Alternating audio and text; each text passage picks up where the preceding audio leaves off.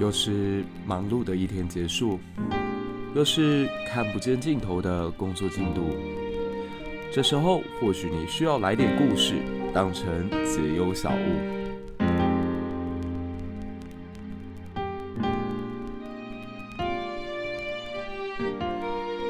如果说科技始终来自人性，那历史就始终来自人心。我们在现实社会当中找出问题，并且在历史典籍里找到答案。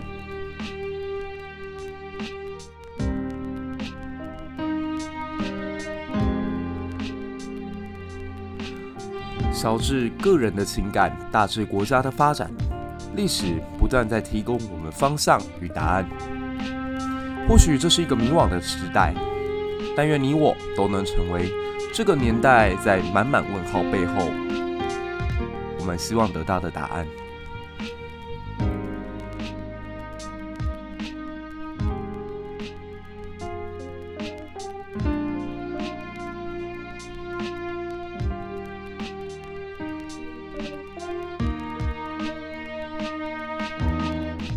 想要跟我们有更多的互动，不要忘了加入我的粉丝专业以及脸书社团，Instagram 上面也可以做出及时的回应。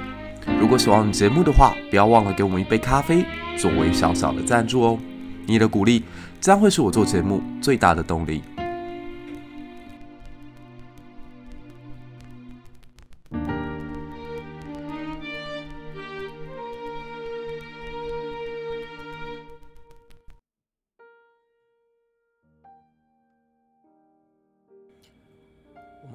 来聊一个时事热点话题好了，虽然我觉得做这个题目有点紧张，因为，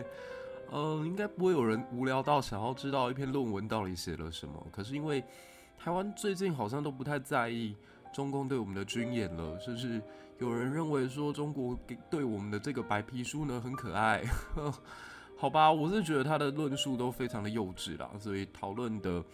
价值存不存在呢？明天可以来做一集。就是聊聊历史上有谁可以成为台湾的祖国。如果大家真的这么喜欢找到一个人可以依靠的话，那 我觉得还是值得聊一聊。那今天我们就来看一下林志坚的论文到底在讲什么东西好了。这应该是一篇我猜啦，台湾历史上嗯受到瞩目程度最高的一篇论文，因为。比起蔡英文的论文，就是都是英文嘛，所以入门槛很高，然后很多东西看不懂。但林志坚这篇论文在讲什么呢？啊、呃，他在讲的是三人竞选之中杠杆者的政治社会基础以及它的影响。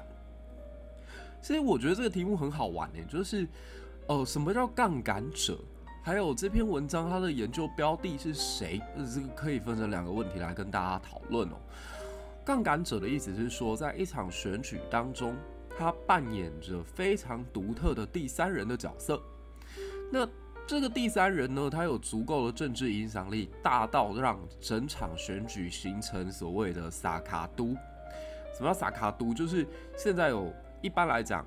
呃，台湾是一个两党制的国家，所以无论是总统选举也好，还是地方的这种县市长选举也好。按理说都是两大政党去争抢这个位置，可是出现了一个强而有力的第三者之后呢，让两大党他的所有选民都开始出现了动摇，甚至最终影响了选举结果。那能够做到这件事情其实并不容易哦。很多时候，选举当中的第三人他如果如果哦、没有办法跟第二位候选人加起来过半的话，那他就其实没有什么影响力啊。我举一个非常残酷但是现实的案例好了，像是宋楚瑜先生从二零一二、二零一六、二零二零无意不语，可是他的总选票无论是加到当时的落选者的身上，都不足以让落选者到百分之五十嘛。所以这样的选战我们就不会说是萨卡都。那萨卡都可能要。怎么样才是一个经典案例呢？呃，举例而言，好了，像说一九九四年的台北市长选举，当时陈水扁先生其实拿到了票数，并没有过半。那两千年的总统大选其实也是很有趣哦，又是发生在陈水扁身上，也造成了所谓的萨卡都。那二零一八年的台北市长选举，你也可以把它视作是一个萨卡都的现象，就是姚文智虽然没有获得过半数的票，甚至连两成好像都不到吧。可是他当时他的呃这些选民是足以影响选举结果的。如果真的出现所谓深绿丁粉的话，那柯文哲就翻车了。所以林志坚这篇论文就在讨论的是说，诶，到底要怎么样的特质才会变成杠杆者？因为我们在投票的时候，不得不讲，选民的意向有时候特别特别的过分，会西归挖大边。他不是讨厌第三个人，但是因为就觉得我不想要把这张票投给会输的人嘛，所以通常在一个两党竞争的过程当中，嗯，第三人很容易被边缘化。刚刚提到了宋楚瑜在后面的三次总统大选当中，都是严重被边缘化的一个结果嘛。那你其实如果放大角度去看，很多县市长的选举也都是这样啊。像说高雄市二零一八年的时候，最受瞩目的是韩国瑜跟陈其迈，可你也别忘了还有曲美凤跟吴益政啊。所以为什么这两个人没有办法成为关键第三人，无法成为杠杆者？而二零一四年在新竹市的这场选举，以及二零一六年的立委选举，为什么蔡仁坚跟邱显智两个人都会成为杠杆者呢？那这也就引出了一个在他论文当中要讨论的点，就是国民党其实一直在新竹市是拥有很大优势的，就是在此前无论是二零零八年的总统大选，他们拿到超过六成的选票，零九年的时候也拿到五成六，也都是过半的一个状况。那在野党再怎么团结，再怎么努力，也在当时是无法取得成功跟胜利的。而且林志坚在这篇论文当中，我觉得最有趣的点是在讲。他说，二零一四年他在选的时候，其实并没有拿到更大幅的选票增加，甚至比起上一届，呃，在这里的绿色阵营代表者还要少了百分之三的选票，所以他就认为自己能够获得胜利，是因为出现了杠杆者，也就是蔡仁坚先生。平衡了三角竞争的局势，才让他跟国民党的那个竞争对手得票数差距明显缩小。我如果没记错的话，那一次好像只差了一千多票吧，就是一个非常些微的差距，也算是二零一四年这么多呃县市翻盘的过程当中最让人震惊的一个城市之一。那成为杠杆者可能要有怎么样的特质呢？这篇文章它大概就着眼于密西根学派还有哥伦比亚学派。两种观念，然后来进行分析，就是，诶，这个人到底他，嗯，身上有着什么样的特殊的条件？那当然啦，刚刚我们有讲到说有呃密西根学派，有哥伦比亚学派，其实还有经济学的途径哦。那我这边可以稍微跟大家分享一下，就是社会学的途径，就是第一种所谓的。哥伦比亚式的这种学派，他是认为说，选民的宗教、社会跟经济地位是影响他投票最主要的三个项目。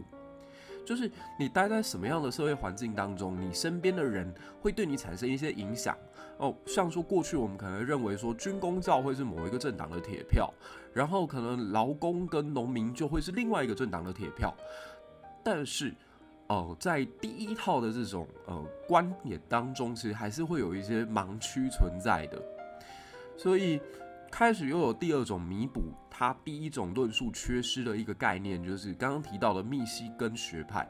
那密西根学派是认为社会心理学是影响我们投票最主要的一个依据，就是。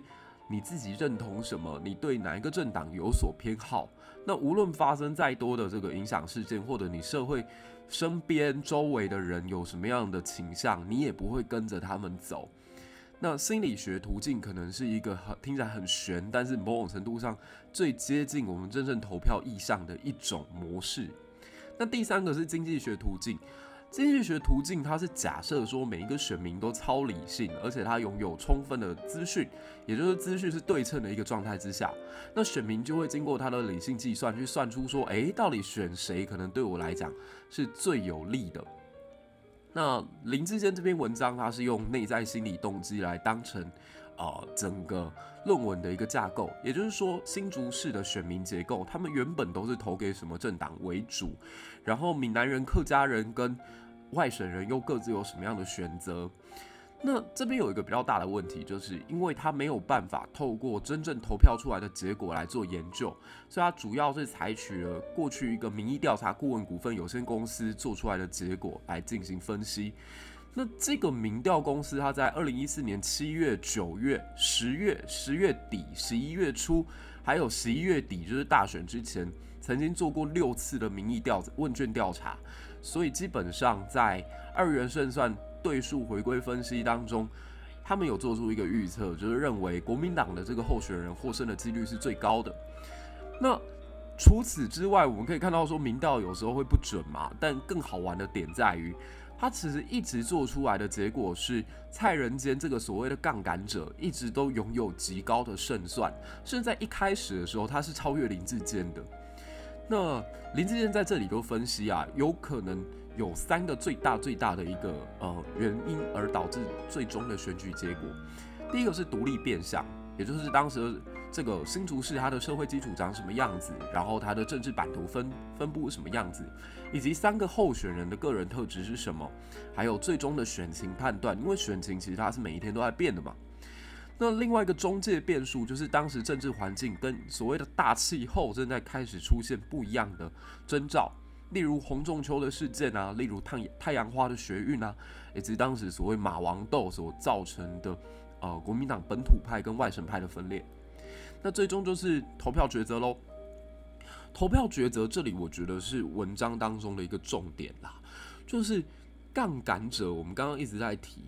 你可能投给他是没有机会、没有希望的，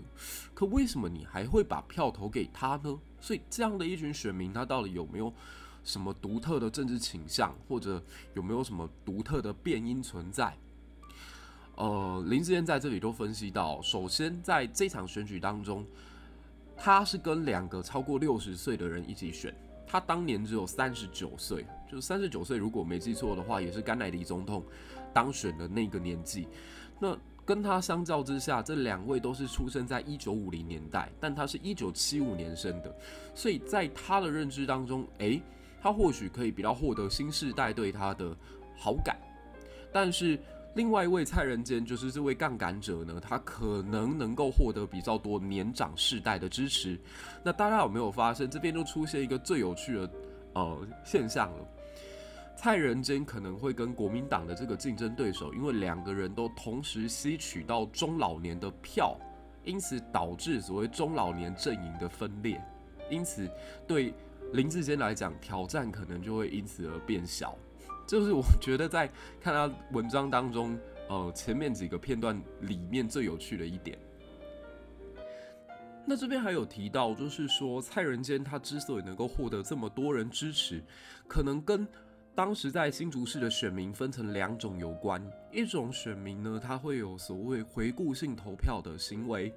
就是他会根据以前这个候选人曾经做过什么投票给他。那另外一种选民呢，叫做有前瞻性投票的行为，他会因为这个候选人可能可以带给他的未来前景而选择投票。那因为蔡仁坚曾经在呃过去有担任过新竹市的市长，而且当年他是拿到了五成六的选票，这也蛮妙的，因为当时他是获得新党大佬对他的支持，所以在新竹市居然拿到了以民进党的身份哦拿到过半数的选票。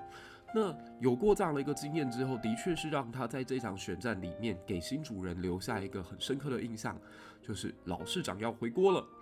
那相较之下呢，其实林志坚当时才刚当了一届的议员而已，所以看在很多保守派的选民当中，可能会觉得他还太过于稚嫩。那林志坚整篇论文在第二章第一节做文献回顾，这里我觉得有几个点也蛮值得跟大家讨论的，还蛮好玩的哦。就是他在讨论说，我们到底一个选民投票的时候，会以什么来当成自己最终的根据？这边就是我们刚刚讲到的三个学派嘛，哥伦比亚学派、密西根学派以及理性抉择的经济学研究途径。那大家不妨扪心自问一下，你在投票之前，你到底会根据什么？好然后我们再来看看，你觉得哪一个学派可能比较适用在台湾当前的社会？第一种呢，他是认为社会基础是最重要的，也就是哥伦比亚的学派。他这边有讨论到，就是不同的社会阶级、性别、年龄、教育程度跟职业，会让选民获得的政治资讯不相同，所以做出来的决定会不一样。那第一个讲到就是性别，过去我们可能会觉得说，诶，男生好像比女性还要更关心政治。你去看家里爱看政论节目的，通常是爸爸，所以他会因为自己的主观意识而去投票的，主要是以男性为主。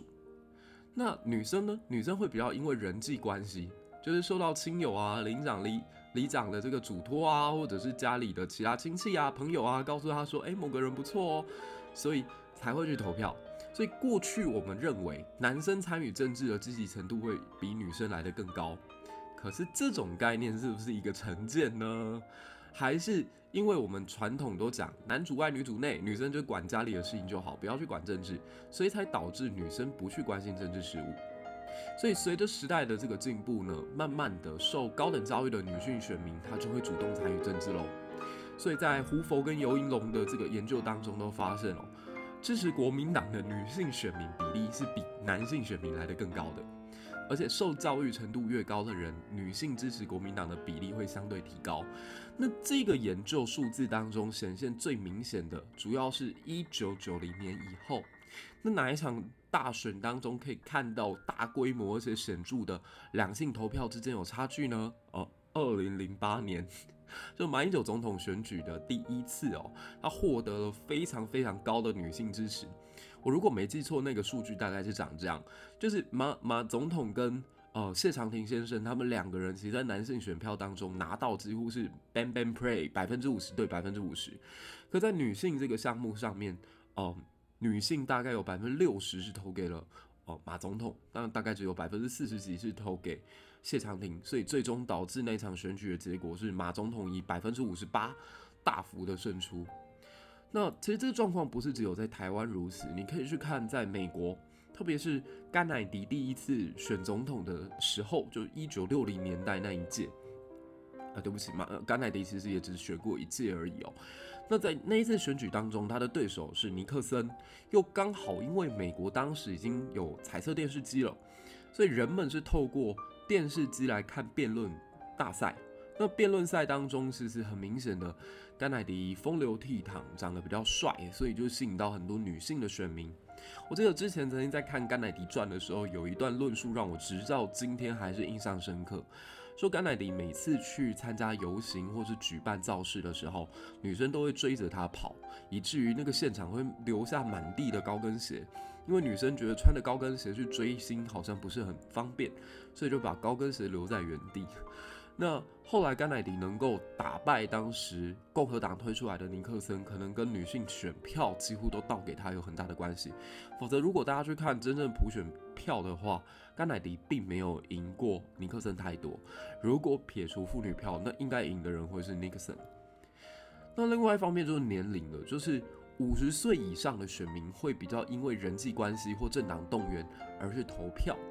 那年轻的选民，他的自主性是比较高的，所以年龄一直都是一个连续的变数。一直以来，我们都会发现说啊，在呃年轻选民，他好像慢慢的在台湾是比较不支持亲中政党的。那年长选民或许在一种比较独特的家国情怀之下，他对于亲中政党有着一种独特的情感存在。所以啦，如果根据哥伦比亚学派的说法，人们去投票基本上就是一种从众行为嘛。他会因为，诶，如果我现在支持的政党跟我朋友不一样的话，那会有人际压力耶。所以为了避免冲突或被排挤，那我们一定要能够调整我们的步调，一致因为家庭成员的政治立场来做出投票的选择。那大家觉得这种说法在台湾符不符合呢？那第二种呢，则是一九五二年哦，在密西根学派为首的一个学者叫 Campbell，他综合了社会学跟心理学途径之后，他解释分析说，选民其实是会受到政党取向、跟候选人取向还有议题取向等因素而改变他的投票行为的。那政党偏好可能是第一个最重大的点，就是我们首先会有一个心理认知。那这个心理认知，它是呃。超越政治、社会、经济等客观变相，长时间累积在我们心中的一个一把尺。那除非是发生重大社会变迁，才有可能让全国性产生剧烈变动。举例而言，好了，就是台湾其实过去一直是一个蓝大于绿的社会。你可以看第一次总统民选的时候，李登辉在九六年几乎是拿到了百分之五十。以上的这个选票，可以说对于当时的民进党或其他存在是一个碾压性的胜利。所以，蓝营大于绿营，在两千年的总统大选，其实还是可以很明显的看得出来。那两千零四年可能是唯一一次在全国大选过程当中，诶，绿大于蓝，可是也大于一点点而已。如果没记错的话，那个数字是零点二二八。那年底的立委大选就重新又摆荡回来了，还是蓝营为主。然后零五年的县市长大选，零八年的总统大选，一二年的总统大选，其实都是蓝大于绿。所以你就可以感觉到密西根学派的这个说法，说只有在重大社会变迁的时候，才会有全国性的变动。其实这个立基点放在台湾还蛮符合的，就是如果没有太阳花学运的话，如果没有马王斗这种剧烈到可以瓦解国民党内部，然后在外改变一个世代对于亲中政党印象的大事件发生，所以台湾应该在选票上面或者是选举过程当中，悬念不会有这么多。那第三种假设是说，就呃理性选择，就认为说老百姓跟选民都是理性的，他在做投票过程当中一定会选出一个对自己最有利的候选人。那这个说法其实不是我在贬低选民，而是我们一般人到底能不能获得足够的讯息呢？是一个非常巨大的问号，因为我们获取。资讯的方式是有成本的。好，举一个例子好了，就像这次论文案可能已经吵到蓝绿双方大家都很在意了，可是实际上真的把林志坚的论文拿出来翻、拿出来看的人，我今天看一下，我下载次数好像七八千而已吧，七八千真的不算多诶。当然了，这放在呃台湾人看。论文的习惯的这个角度来讲的话，这已经是可能是史上最热门的一篇文章了。可是七八千还是少数当中的少数啊。那在这种过程当中，因为获取资讯的成本极高，所以也让现在很多带有风向的这种网红可以存在嘛，这就是他们可以去操作的空间。那如果你从这些网红或者是从一些片面的报道获得的资讯，实际上就让你不可能成为完全理性的选民。所以我觉得这三套模型，要说哪一套比较适合台湾，我可能会跟林志坚一样选择第二套，就是哦密西根学派的社会心理学。那当然我也不完全否认否定掉哥伦比亚学派的看法啦，这个看法也是蛮有意思的，大家可以再仔细的思考一下。那杠杆者角色在国外有没有呢？实际上一直都有哦。就林智坚这边举了几个例子啦，就说。在一九六八年的美国总统大选当中，可以看到第三大政党对于当时选举结果的影响。呃，一九六八年这场选举发生的时候，是甘乃迪总统跟黑人人权领袖马丁路德金恩都是遇刺的一个状态，所以社会上非常的动荡。那当时。这边我可以多嘴几句哦，因为其实这一段时间的美国政治特别的有意思。一九六三年，在甘乃迪被刺之后呢，到了隔年一九六四，他的副手 Lyndon Johnson 在选举大大选的过程当中获得了压倒性的胜利。就民主党可能是有一种寄情效应吧，觉得我们的总统死了这么的可怜，然后甘乃迪是一个这么令人怀念的存在，所以现在要把票投给、呃、他的这个接班人 Lyndon Johnson。那 Lyndon Johnson 他也声明，就是一九六八年他是不会竞选连任的，所以就让一九六八共和党有了机会。那更大的机会在于，当时民主党党内有另外一位明星也同时被刺杀了，就是甘乃迪的弟弟。他原本在加州的这个总统初选当中是脱颖而出的，可是最终发生意外，也同样在街头上面遇刺。所以社会一团混乱啊，就大家觉得，诶，在 Lyndon Johnson 或者是民主党执政之下，你看又发动越南战争，打得现在国国内的这个经济一片颓丧，然后现在又看不到什么希望，民主党党内还有一些人有种族主义歧视，所以这一场选举看起来共和党是胜券在握的。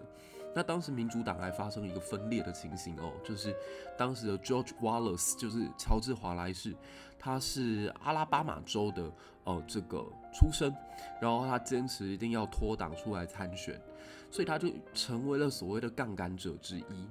可是这个杠杆者呢，他最终只拿到了百分之十三点五的选票，赢得了五个州的选举人票，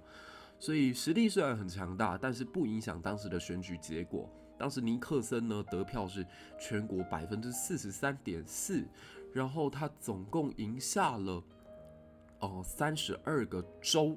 所以他虽然只拿到百分之四十三点四的这个选票，可是他在选举人票当中拿到了三百零一张。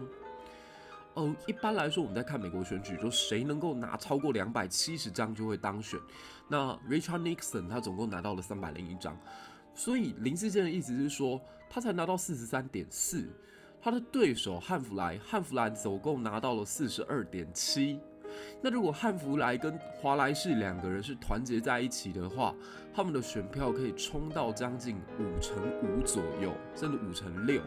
那是可以压着 Richard Nixon。一路往下压，一一路往下打的，可是因为他们分裂了，所以让 Richard Nixon 有机会可以赢获胜这样子，所以我我觉得这个在这里就提到第三党的出现是可能产生影响的。那其实还有一个更经典的案例，我觉得很可惜林志坚的论文没有讲，就是一九八八年那一次选举，呃。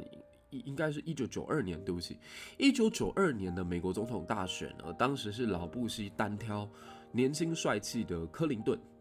那由于大家都很在意经济嘛，就是在老布希的执政过程当中，当然美国人见证到说啊，苏联解体了，不再是我们的这个竞争对手了，让他们很开心，没有错。可随后就发生了所谓的波湾战争啊，然后美国的经济似乎远远不如在雷根执政的那个时代。所以，比尔·克林顿就喊出一个口号是：“哎，笨蛋，问题在经济啊！”这样。那当时在共和党内，或者说传统共和党员，有一位叫罗斯佩罗，他家住在德州，然后他就决定要出来跟这个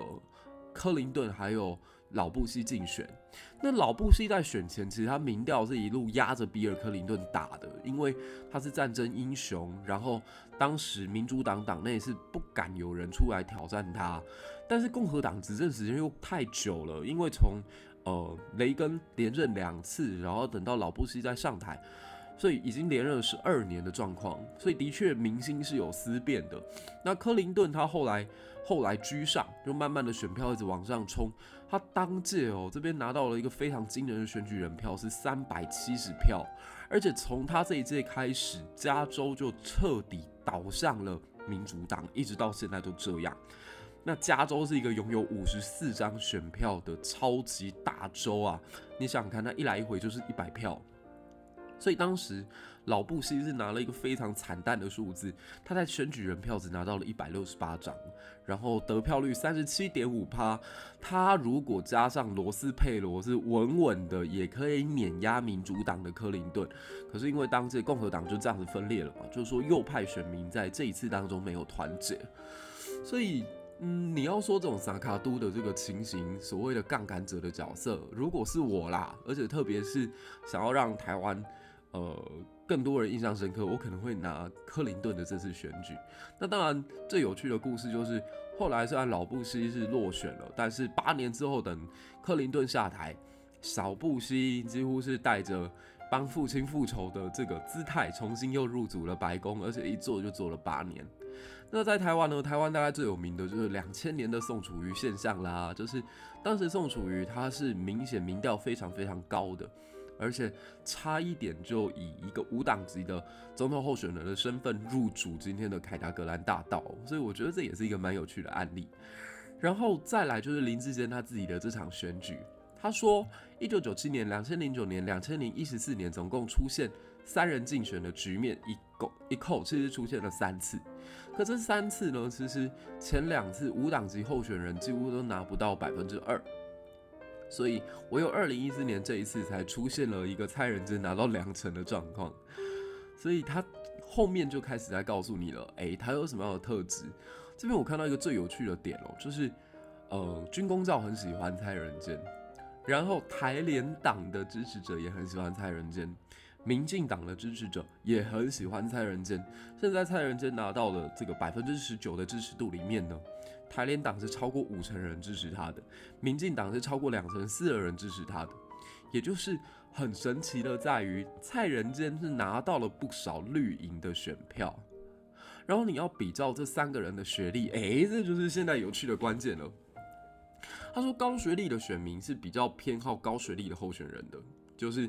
嗯，我觉得这也合理啦。就是像说我自诩自己算半个知识分子嘛，所以当有一个候选人喊着发大财的时候，我就觉得我不会想要把票投给他，无论他的学历是什么，因为他现在的这个打选战的方式，TA 就不是我，所以高学历选民他可能就会喜欢，诶，同样文质彬彬的，然后拥有学历非常好看的这样的一个候选人。那当时蔡仁坚，诶，蔡仁坚的学历超级漂亮哦，他是美国哈佛大学政府学院公共行政硕士学位。所以你可以很明显的感觉到，这样的一个高学历的色彩，的确是为他争取军公教选票是比较容易的。那至于当时国民党的这个候选人呢，他是美国多明尼克肯大学公共行政硕士，毕竟也是吃过洋墨水嘛。那大家当然知道说，诶，可能多明尼克肯大学没有像哈佛大学这么的好，但毕竟是呃在国外拿到一个硕士学历。相较之下呢，林志坚当时还在国立台湾大学研究所读在职专班，所以如果以学历表现的这个角度来看的话，那蔡仁坚是远远压过其他两个候选人，所以你就可以感受得到啦，这边教育程度高的人一定会更加的喜欢他这样。那职业也是一个有趣的点啦，就是你可以看到说，军公教当中有二十七点六的人是支持他的，那。自己在做生意的、自己开公司的这些人，也有百分之十九点三的人支持，然后高阶白领也多达百分之二十二点三支持他，这样，这几乎就是他呃选票的大宗来源。那这位杠杆者的政治基础，你就可以听到这里为止，就知道，诶，其实真的还蛮雄厚的。好啦，所以我们这篇文章或者说这个论文这样看下来哦，我觉得一个最大的点是。我觉得他要抄袭有点难啦，为什么呢？因为同一个时间在研究蔡仁坚这个样一个个案的人，可能只有林志坚一个人吧。然后他可能引用一些民调数据，跟后面那一篇以林志坚为主题的论文，当然会有很多相似之处。那在这个结论过程当中，我觉得他比较多的是有他的一个心机在。我必须得讲，林志坚的心机也很明显。因为他当时可能还要选第二次新竹市长的选战，所以他必须要更加清楚理解这个区块它的选民版图以及分布长什么样子，就有点像是所谓三军未动，你的粮草要先行嘛，你粮草要运到哪里，你自己要知道。所以他就看到了哦，原来香山区这个地方它是黏着度很高的，他是不喜欢空降候选人的，他对于外来者的印象是不好的。然后再来就是东区，它实际上是一个比较支持国民党的区块。然后西区这边或北边的新竹市是他们比较有突破空间的可能性的存在。那后来等到呃。二零一六年在选立委选举的时候，其实柯建铭能够获得胜利，我觉得搞不好跟林智坚这篇文论文的研究成果有着很高度的相关。那这也是为什么我觉得黄国昌跟邱显志这次就是急着出来，一定要多打林志坚几下，因为这篇文章他其实表面上是在研究这个蔡仁坚啦，但是他也提了一嘴说，嗯，邱显志也是类似这样的杠杆者哟，邱显志也是一个。后来因为他的存在而帮忙吸取了原本可能投给另外一个阵营的选票，然后呢，他充分扮演了这个第三方的力量，最终拱上了我们的柯总召。所以我觉得在这里，嗯，我用一个小人之心夺君子之腹啦。我觉得黄国昌跟这个邱显志明显是真的咽不下这口气，因为这篇论文特别提到邱显志，或许林志坚没有故意。但看在邱显智的眼中，这叫做杀伤力不高，但是侮辱性极强这样子。好了，那今天就是我觉得我也没有想要特别去说林智坚这篇文章到底有没有抄袭啦，然后那个台大这些教授的说法到底公不公允。我只是觉得，哎、透过这个机会，让大家在周末的夜晚一起来读一读林志坚的论文。长长知识，然后看看人家真的是不是一个草包也不错嘛。你一定就会发现说，这跟你想象的是不一样的。很多政治人物都是一样，他在荧幕上是一个样子，然后他在媒体塑造当中又是一个样子，然后他在特殊的政治氛围之下又被塑造成不一样的样子。可是如果你更加接近他的话，或者是透过其他管道你自己去认识他的话，我相信你会看到一个不一样的风景。那这就跟我们学历史很像喽。你在历史上当然常会看到某一个人物他已经被钉在耻辱柱上了嘛，什么严嵩就是个坏蛋啊，然后王安石就是搞改革导致宋朝灭亡的罪魁祸首啦，然后慈禧太后就是一个改革失败，然后导致清朝灭亡的妖妇啊。这些结论都很简单可以做出来啦，但是它真的符合历史真相吗？我还是建议大家去看看。原文不不管是宋史的原文啦、明史的原文啦，或清史稿啦，或者在对照其他当时当代人写下来的一手笔记跟观察，我觉得你这样子去重新理清，可能会得到一个比较完整的面貌。哎，不要再来骂我是没有良心，然后跪舔林志坚的学者了。就是我真的没有从民进党到原市总部拿到一毛钱，我只是觉得大家在骂之前。我们能不能多做一点不一样的研究，跟过去进步总是要有嘛？这么多场选战了，然后大家如果还是沦落在一种啊，我是绿的，所以我就瞎挺到底啊，我是蓝的，我就一定喷他喷到最后，那这样社会根本就不会进步啊，对吧？所以，啊，在这个小小的周末时刻，大家就轻松一点，然后。我也会把林志坚这篇论文，哦，链接就附在我这一期节目当中。大家有兴趣的话，也可以去点来看，然后重新思考一下：你真的确定你自己现在在骂什么或听什么吗？好了，这就是这一期一粒百忧解的特殊节目。林志坚的论文到底讲了什么？还有什么样的人能够成为杠杆者？希望这集的节目内容你会喜欢。那我们就下期再见喽，拜拜。